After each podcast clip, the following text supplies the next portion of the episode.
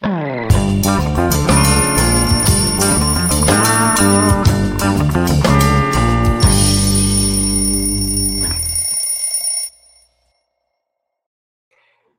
dia, terça-feira, 4 de julho. Está começando mais um Expresso com a Manu. Vamos tomar um cafezinho juntas, juntos, hoje?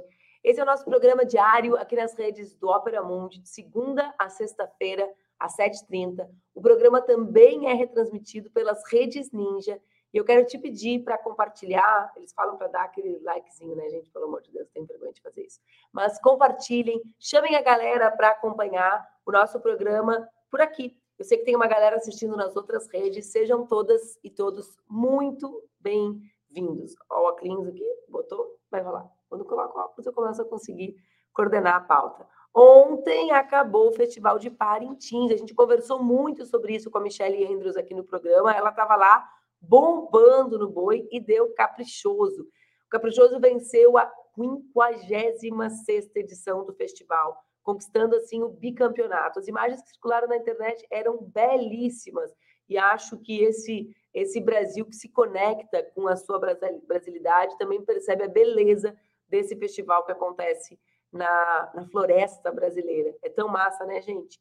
Ontem também o STF formou maioria Aliás, na sexta-feira, eu estou fixada em ontem, porque meu dia ontem foi uma loucura, gente. A gente vai conversar sobre isso, eu vou falar sobre isso depois também com a Maíra Cota aqui no programa. Na sexta-feira, o STF formou maioria para declarar inconstitucional a tese de legítima defesa da honra em caso de agressões e feminicídios nos tribunais do júri.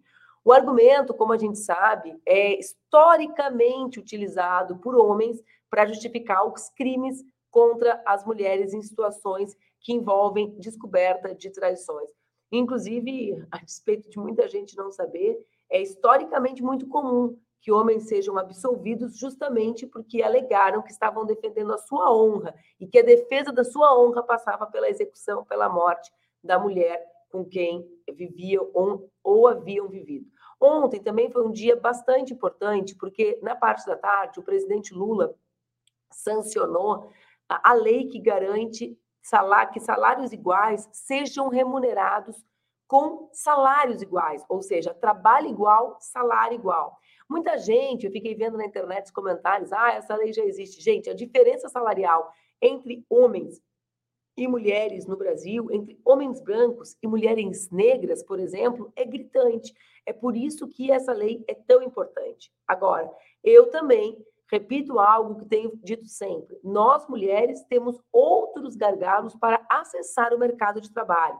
Então, é evidente que é importante dizer que quando a gente chega lá, o nosso salário vai ser igual, mas é importante também saber que mais da metade das mulheres negras que são mães de crianças de 0 a 3 anos não conseguem trabalhar no Brasil e mais de 40% das mulheres brancas que são mães de crianças de 0 a 3 não conseguem trabalhar. Ou seja, o salário igual não virá, porque elas não acessam o mundo do trabalho.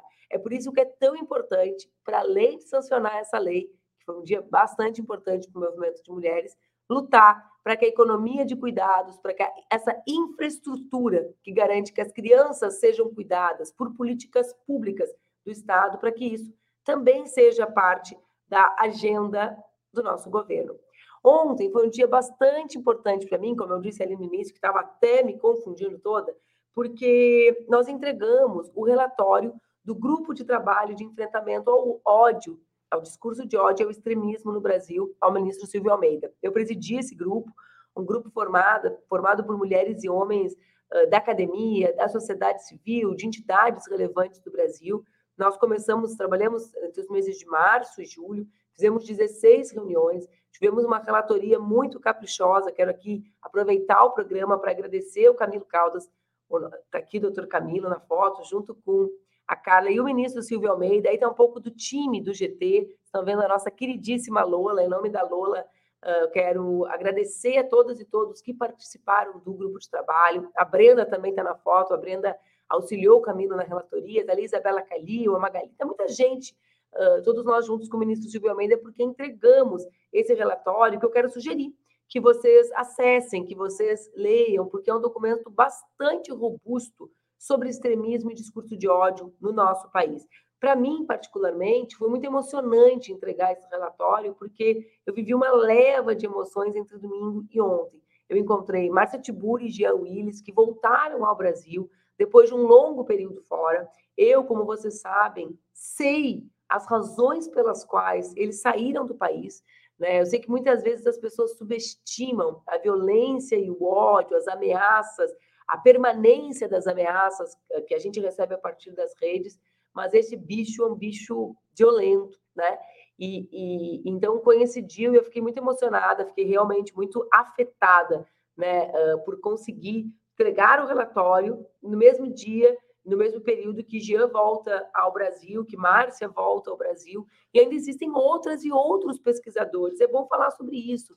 Tem pessoas que estudam temas na academia que são jogadas para fora do país em função das ameaças da violência, né? Pesquisadoras que estudam agrotóxico, que estudam outros temas, né? Própria Débora Diniz, que vive também hoje ah, fora do país, que participou do grupo de trabalho. Então, são pessoas que acabam, acabam uh, saindo do país em função da, da violência que decorre dos seus trabalhos acadêmicos, dos seus trabalhos intelectuais, da produção de ciência para o nosso país.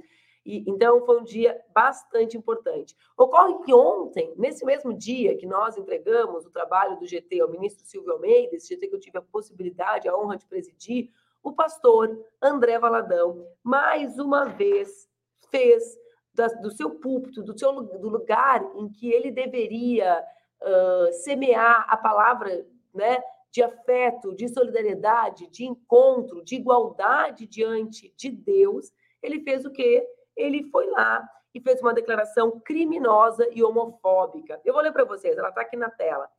Uh, ele diz, né? Se eu pudesse, eu matava tudo e começava tudo de novo. Mas já prometi para mim mesmo que não posso. Então, agora está com vocês.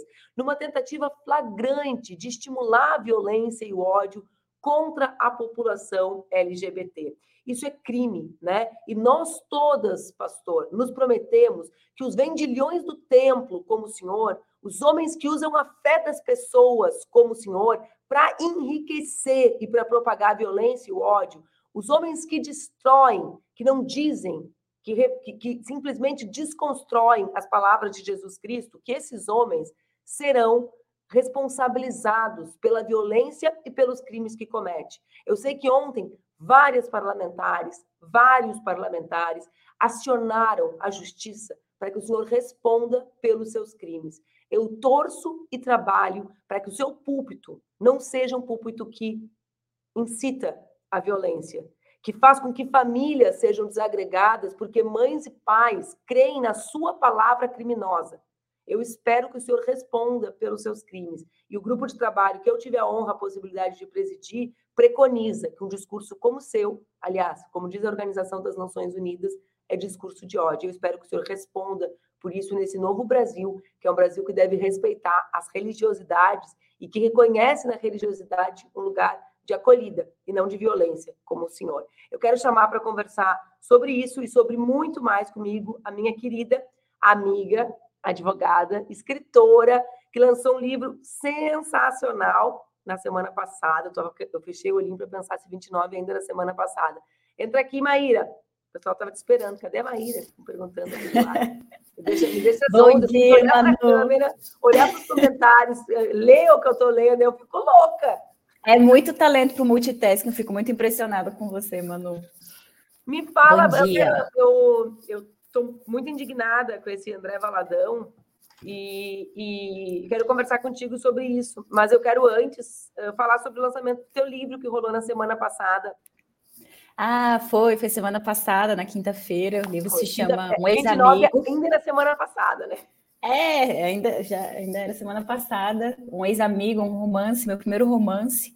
Acho aqui, imagino que tenha muita gente que venha do movimento estudantil, é, das organizações políticas de esquerda, acho que vão gostar bastante assim do livro. Tem todo esse contexto lá. E acho que é um livro muito sobre as amizades entre mulheres, principalmente, né? A importância delas e como, como navegar o patriarcado nas nossas interações do dia a dia, né? Um livro bem complexo, como são mesmo as nossas relações. Então, fica aí o convite para as pessoas conhecerem o livro e engajarem, assim. Estou adorando debater a respeito, acho que gera muita discussão. É um bom, um bom ponto a de partida. Pode, a gente pode conversar sobre ele no nosso próximo encontro. O que, que tu acha? Ah, vai ser lindo. Vamos, combinado. É, vamos vou combinar. Amar. Aí eu, eu vou divulgar antes para a galera, para o pessoal ler também o livro, para poder participar conosco já com algumas mulheres tá. sendo lidas, acho que vai ser interessante também. Ah, legal. E aí eu vou na galera do clube de leitura instigar para eles pedirem para entrar no clube de leitura. Ah, Por demanda popular. É porque essa edição nem tem livro nacional. Porque eu tô é, não, mas...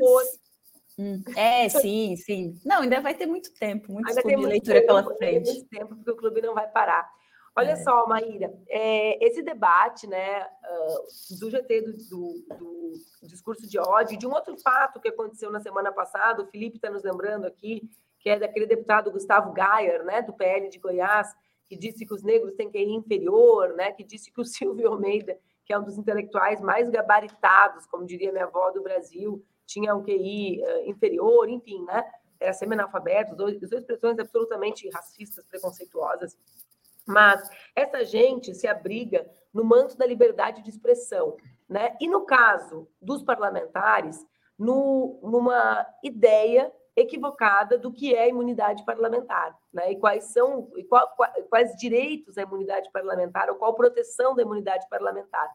Eu queria que tu falasse um pouco sobre essa, esse paradoxo tão, tão atual, né, entre liberdade de expressão ou e uh, discurso de ódio, manifestações violentas, como é a desse, a desse pastor. nesse caso ainda, né, sobre o uso da religiosidade, porque esse, esse lugar é um lugar privilegiado. Para ter uma ideia, as igrejas nem tributam no nosso país, né?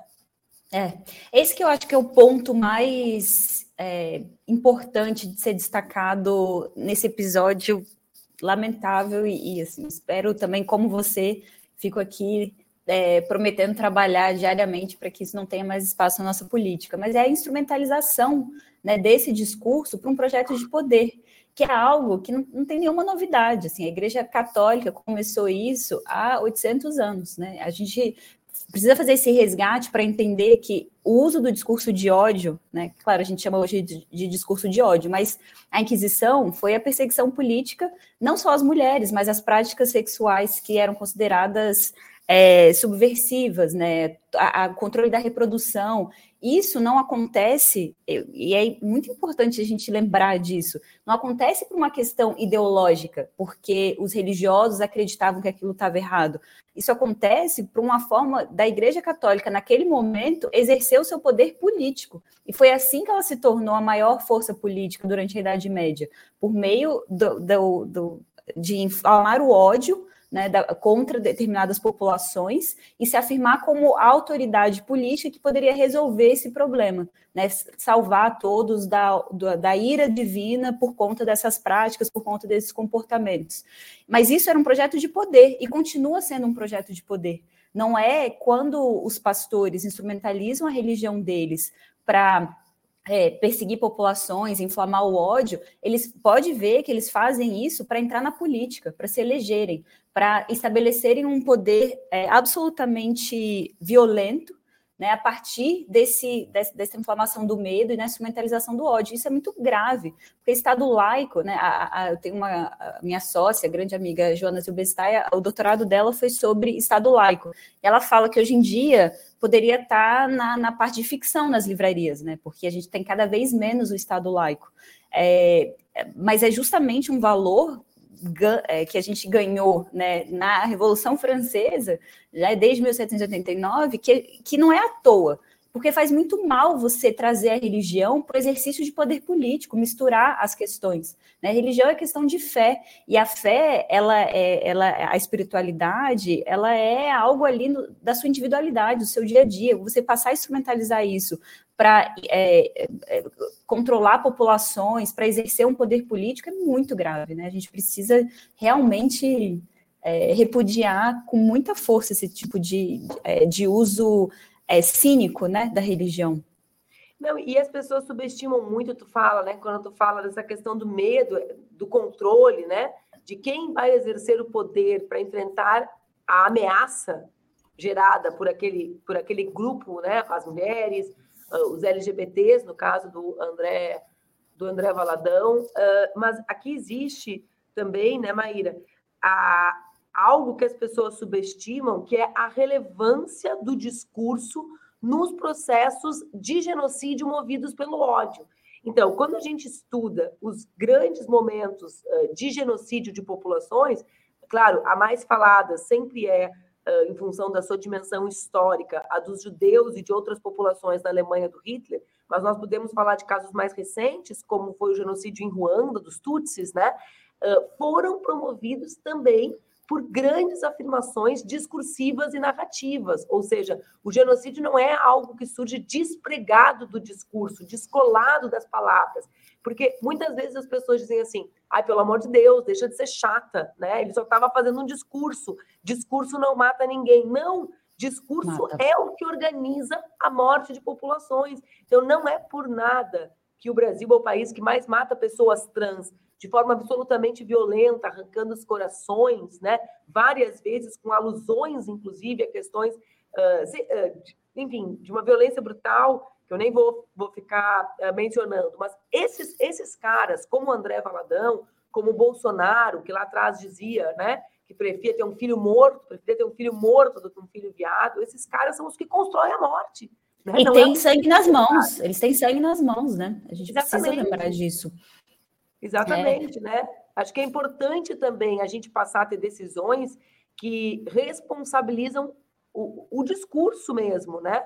A ameaça contida na violência. Várias pessoas registram que tem uh, uma sensação física, né? De alívio, independente de qualquer coisa das ações do governo Lula, com o fim do governo Bolsonaro. E aí eu, eu falo, gente, vocês já perceberam que todos os dias vocês eram submetidas a uma, uma, a uma violência discursiva, né? a uma violência permanente. Todos os dias alguém era alvo de uma violência brutal. Então, ou era uma jornalista, ou eram os indígenas, ou eram as negras e os negros, ou eram as mulheres. Então, a gente era submetido a esse ambiente né, de violência, que traz consequências, óbvio, para nós próprios, que, eram, que somos parte dos grupos violentados, mas para o país mesmo, né? Claro, e, e, o discurso ele precisa ser controlado.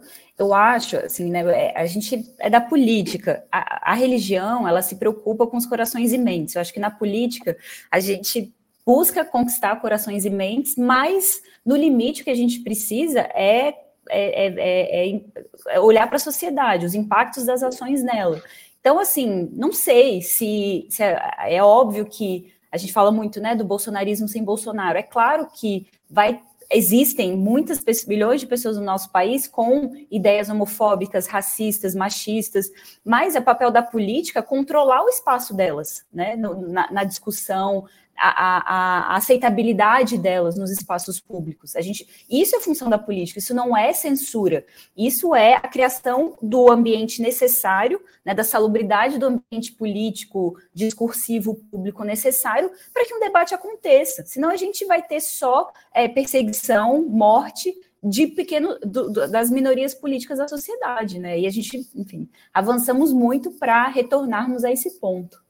E, e a, a, o Gideon, que estou aqui, ó, estou olhando os comentários, ele traz esse tema, né, da eventual prisão do pastor. Eu quero trazer esse tema da liberdade de expressão aqui, né, Maíra? Porque tu fala, uh, eles tratam o controle discursivo, né, ou a ideia de que o discurso tem que ser responsabilizado como censura. Esse é um grande debate do nosso tempo. Por quê? Porque eles podem dizer qualquer coisa e se protegem sobre uma liberdade que nunca foi absoluta, porque o único direito absoluto é a dignidade humana. Né? O direito que se impõe sobre todos os outros na Constituição, nas convenções internacionais, é a ideia de que todo ser humano tem direito à sua dignidade. E esses discursos ferem centralmente essa possibilidade. É por isso que a Constituição brasileira, eu quero que tu fale sobre isso, porque tu é tu, tu que é advogada entre nós duas. Mulher da lei. Mulher da lei. Esses dias, esses dias um cara queria me enrolar com o negócio de lei. Eu falei, moço, deixa eu lhe falar. Eu fiz lei desde os meus 22 anos. Eu olho o texto, o senhor não vai me enrolar, porque eu consigo, e todo mundo tentou me enrolar, né? Eu fui, eu fui colega do Eduardo Cunha, o senhor acha que o senhor vai me enrolar? Lei? Não vai ser. Mas, enfim, a, a Constituição, ela foi feita num momento de muita reafirmação das liberdades e de muito repúdio à censura. É a saída da ditadura militar. E essa Constituição, tão embalada pelo sonho de democracia e de liberdade de expressão, porque o período que não tinha liberdade de expressão nesse país era mandado pela direita, né, pela ditadura militar. Uhum. Mas naquele período, o legislador, o constituinte, já disse: olha, é vedado o anonimato como forma de responsabilizar, né? E como forma de dizer, não existe essa liberdade que não tenha a responsabilidade pela palavra dita, pela ideia manifesta, né? Por aquilo, a gente pode pensar o que quer. Quando a gente manifesta, joga a palavra no mundo, a gente tem responsabilidade sobre ela. Né? Então, eu queria que tu falasse um pouco sobre isso, porque a mesma nossa galera às vezes pensa assim: Tá, mas ele não pode falar? Ele pode falar? Né? E se ele fala? É. Eu acho curioso, né, isso ser tão polêmico, assim, eu entendo, e é realmente polêmico. Mas se a gente for parar para pensar, se a gente for explicar para uma criança de quatro anos que ela não pode ofender o colega dela, que ela não pode machucar o colega dela, ela vai entender, ela não vai se achar é, restringida na sua liberdade, né? Eu acho, enfim, é, é, claro que o debate é muito mais complexo do que isso, mas é, a, a, a, censura ela é a criação de um ambiente onde divergências contra um poder estabelecido não podem ser ventiladas. Isso é censura, né? Assim, a censura ela vem de cima para baixo. É, você responsabilizar pessoas que com seus discursos criam ambientes de ódio que matam né, que exterminam populações, isso faz parte de qualquer ambiente saudável, é, democrático, em que se pode viver na, com, compartilhando as diferenças, né? Então, assim, tem um, um abismo para essa diferença muito grande, né? É, e, e, é, e, é, exatamente o que você falou. É, eu acho que tem um, um certo é, liberalismo meio tosco é, até entre a esquerda, que acha, que acredita é, nesses valores individuais completamente absolutos, é, no sentido de é, o discurso é o indivíduo e ponto. Né, não consegue ver a relação do discurso com a concretude, com o meio, né? Por isso que eu digo que é um liberalismo meio tosco, que, como se o indivíduo tivesse flutuando solto na sociedade, como se ele, como se o discurso, né? Isso assim é é o, o jovem Marx, né? Muito básico. E se não quiser ir para a esquerda, pode pegar o rei, que está falando a mesma coisa. A, a, produção da sociedade, ela é uma produção discursiva. Ela vai, vem e volta. As estruturas elas são reproduzidas, produzidas e mantidas pelas nossas práticas, né? Os indivíduos não estão existindo num vácuo. Quando o André Valadão fala isso, não é que morre ali o que ele falou. Né? Isso tem repercussão, alguém ouve, alguém é, é, absorve aquilo, grupos começam a absorver aquilo, começam a agir conforme esse discurso. É, essa é a construção da sociedade. É, não, não tem nada, assim, a gente tem estruturas né, de opressão, e essas estruturas são mantidas, reproduzidas e produzidas por esses discursos, pelas nossas práticas. Então, é, o valor da liberdade de expressão, ele é um valor que só faz sentido se ele constrói democraticamente, se ele está destruindo, erodindo a democracia, se ele está é, sendo concretizado na forma de extermínio, de morte, ele não tem lugar. Tu falou liberalismo meio tosco, né? E aí eu quero puxar a. Eu vou te falar porque não estou chamando todo mundo, mas a grande referência, eh, que inclusive tem, digamos assim, a corrente que no direito e que na sociedade defende essa eh, ideia de uma liberdade de expressão irrestrita, absoluta, fale o que quiser, nada gera consequências, ou essa liberdade é o direito mais absoluto de todas as liberdades humanas, maior inclusive que a dignidade, é a corrente inspirada na Constituição americana, né? Ou seja, as pessoas que, que reivindicam a tradição do direito americano uh, como, uh, como a referência, digamos, né? De doutrina e de vida, né? Aqui, aqui no Brasil, muitas vezes causa espanto nas pessoas as posições do Glenn, né, do jornalista, do Glenn Greenwald, que é norte-americano e que é, digamos, a voz brasileira, né, porque ah, é muito relevante aqui no Brasil, a voz americana dentro do Brasil que mais expressa essas opiniões. Para vocês localizarem do que, que eu estou falando, né? Que é uma opinião legítima, ela encontra, ela encontra eco, né? Ela tem Uh, e isso, isso também impacta, né, Maíra? Essa forma como as pessoas percebem e tentam importar, digamos, é. uh, a doutrina norte-americana para o Brasil é. e tentando tra transpor né, a, a, relação e a história e a, e a legislação e a Constituição Não, isso até isso hoje, assim, até nos Estados Unidos é muito questionado, porque a Constituição americana, muito inspirada, né, no pai, considerado pai do liberalismo, John Locke, qual que é o contexto da Constituição americana? Era um, assim, um, conjunto, um conjunto de pequenas províncias em que participavam do debate os homens brancos que tinham terra, né, ricos assim, com, com algum dinheiro. É uma Constituição, né? As pessoas amam a Constituição americana. A Constituição americana diz expressamente que uma pessoa negra vale dois, três quintos de uma pessoa branca. Não chega a ser uma pessoa. E só foi computada, as, as pessoas negras elas só foram reconhecidas é, para fins de colégios eleitorais. E ainda assim, como três quintos assim, é, é, as mulheres não faziam parte desse debate, não votavam, não eram consideradas cidadãs. Então, são valores que fizeram sentido num período muito homogêneo, só tinha homem branco com dinheiro, falando, discutindo, debatendo. Valores muito homogêneos, aí é fácil você, você, você defender a liberdade de expressão. Se você continua fingindo que as pessoas estão participando do debate público em condição de igualdade.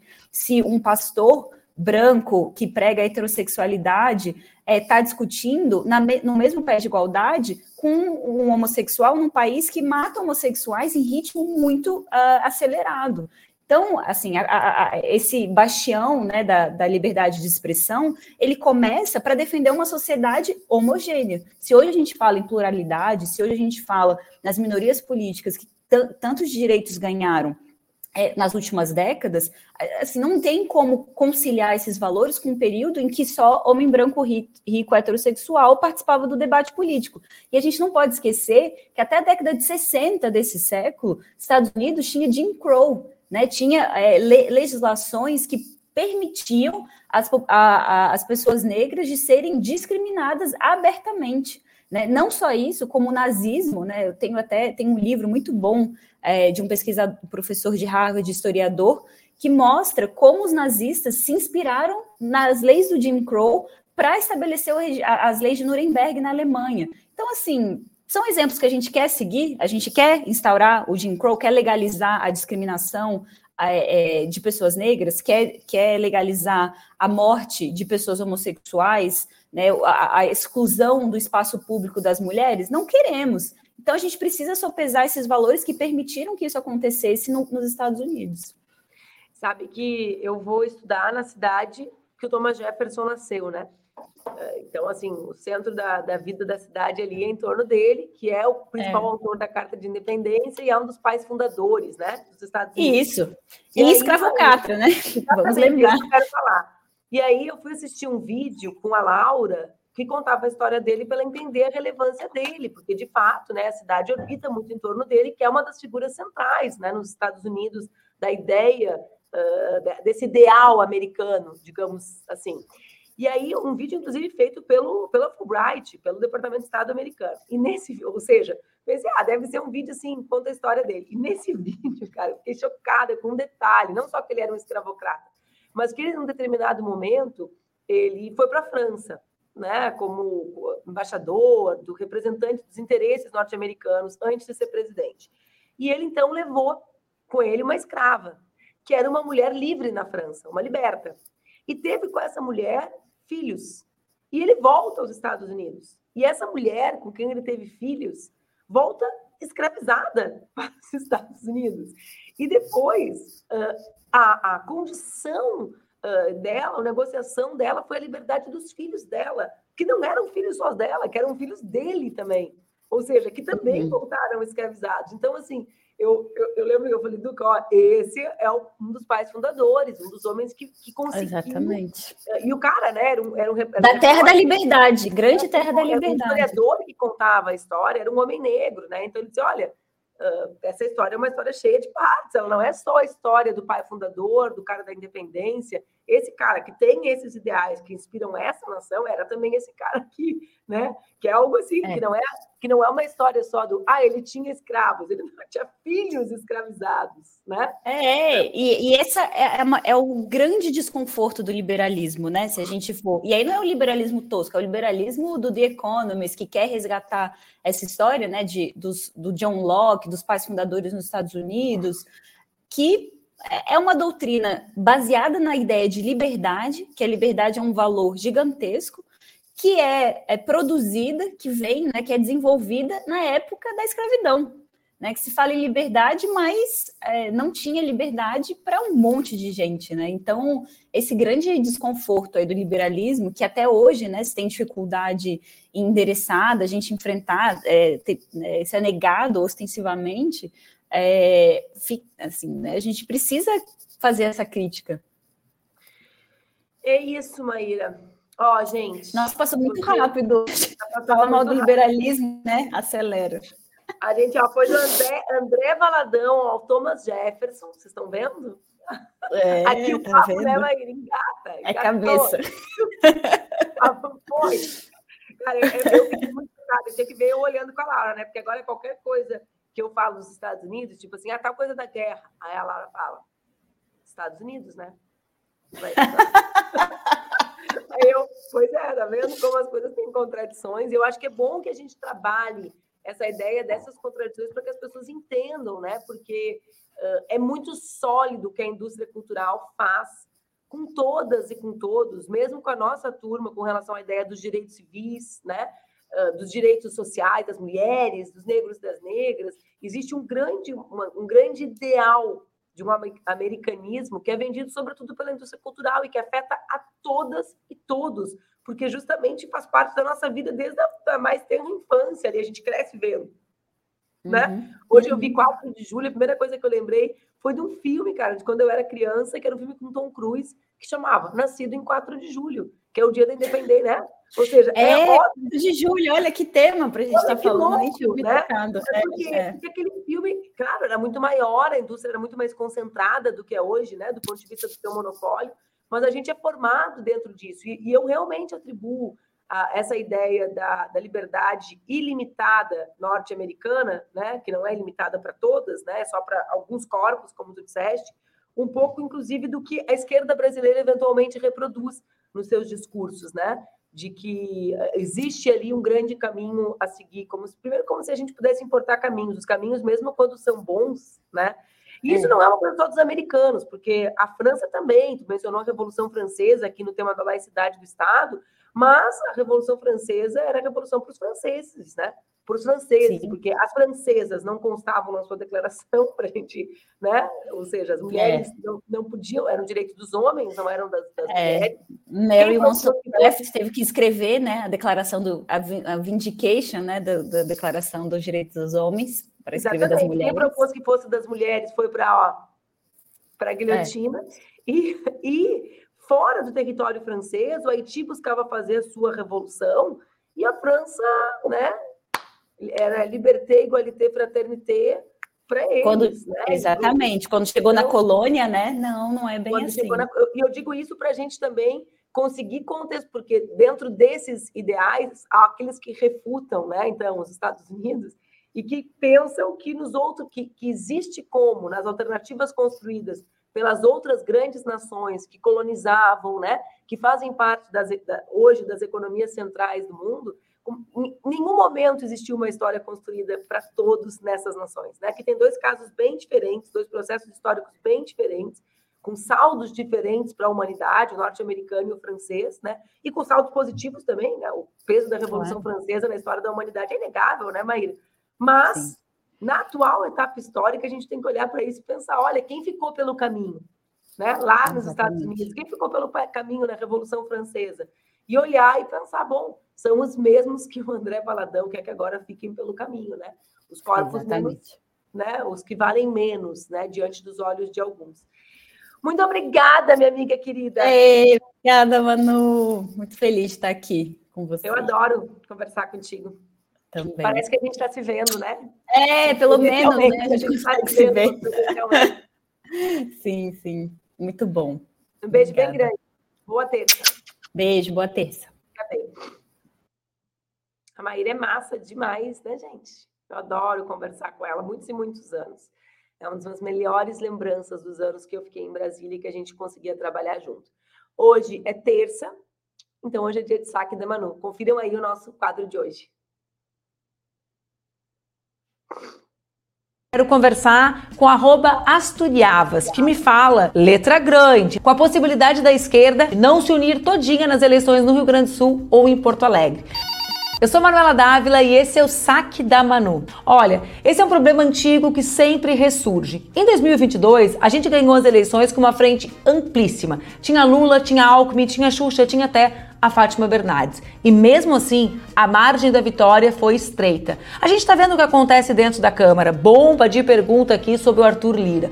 Ora, por que isso? Porque nós ainda estamos derrotando o bolsonarismo. Nós não impusemos uma derrota definitiva. É por isso que nas eleições de 2024, a unidade da esquerda, tentando dialogar ao máximo com todos os setores e segmentos da sociedade civil, é o único caminho para a gente tentar impor derrotas a esses que não defendem os direitos sociais, que destroem o Estado e que acreditam que a violência é um instrumento da política. Eu sou Manuela Dávila e esse é o Saque da Manu. Aqui a gente resolve as tuas tretas. Se a gente não resolver, a gente entra nelas junto contigo. Eu sei que esse saque da Manu é o quadro que vocês mais gostam, né, galera? Vocês gostam da Manuela debochada. Acho que eu tinha que ter um perfil Manu bolada, que é aí que vocês iam gostar. Já estou contando uma história engraçada, o pessoal tá até com medo. Meus amigos perguntam: não vai contar aquela? Deus, coitado, me lembram da história aí mesmo que eu vou contar. Antes de acabar o nosso programa aqui de terça, hoje o nosso país assume a presidência do Mercosul numa cerimônia ah, realizada lá na Argentina, aqui na Argentina, porque é pertinho do Rio Grande do Sul. Isso causa bastante expectativa. O fortalecimento do Mercosul é algo bastante relevante na atual conjuntura internacional, nas transformações geopolíticas que o mundo vem enfrentando. Acho que a gente vai poder acompanhar o protagonismo de Lula e alguns desdobramentos disso nos próximos capítulos. Um beijo. Amanhã, às 7h30, a gente se encontra. Eu vou estar aqui tomando meu cafezinho com o Luiz Maurício, conversando sobre outros assuntos. A gente se vê. Um beijo, obrigada. All right.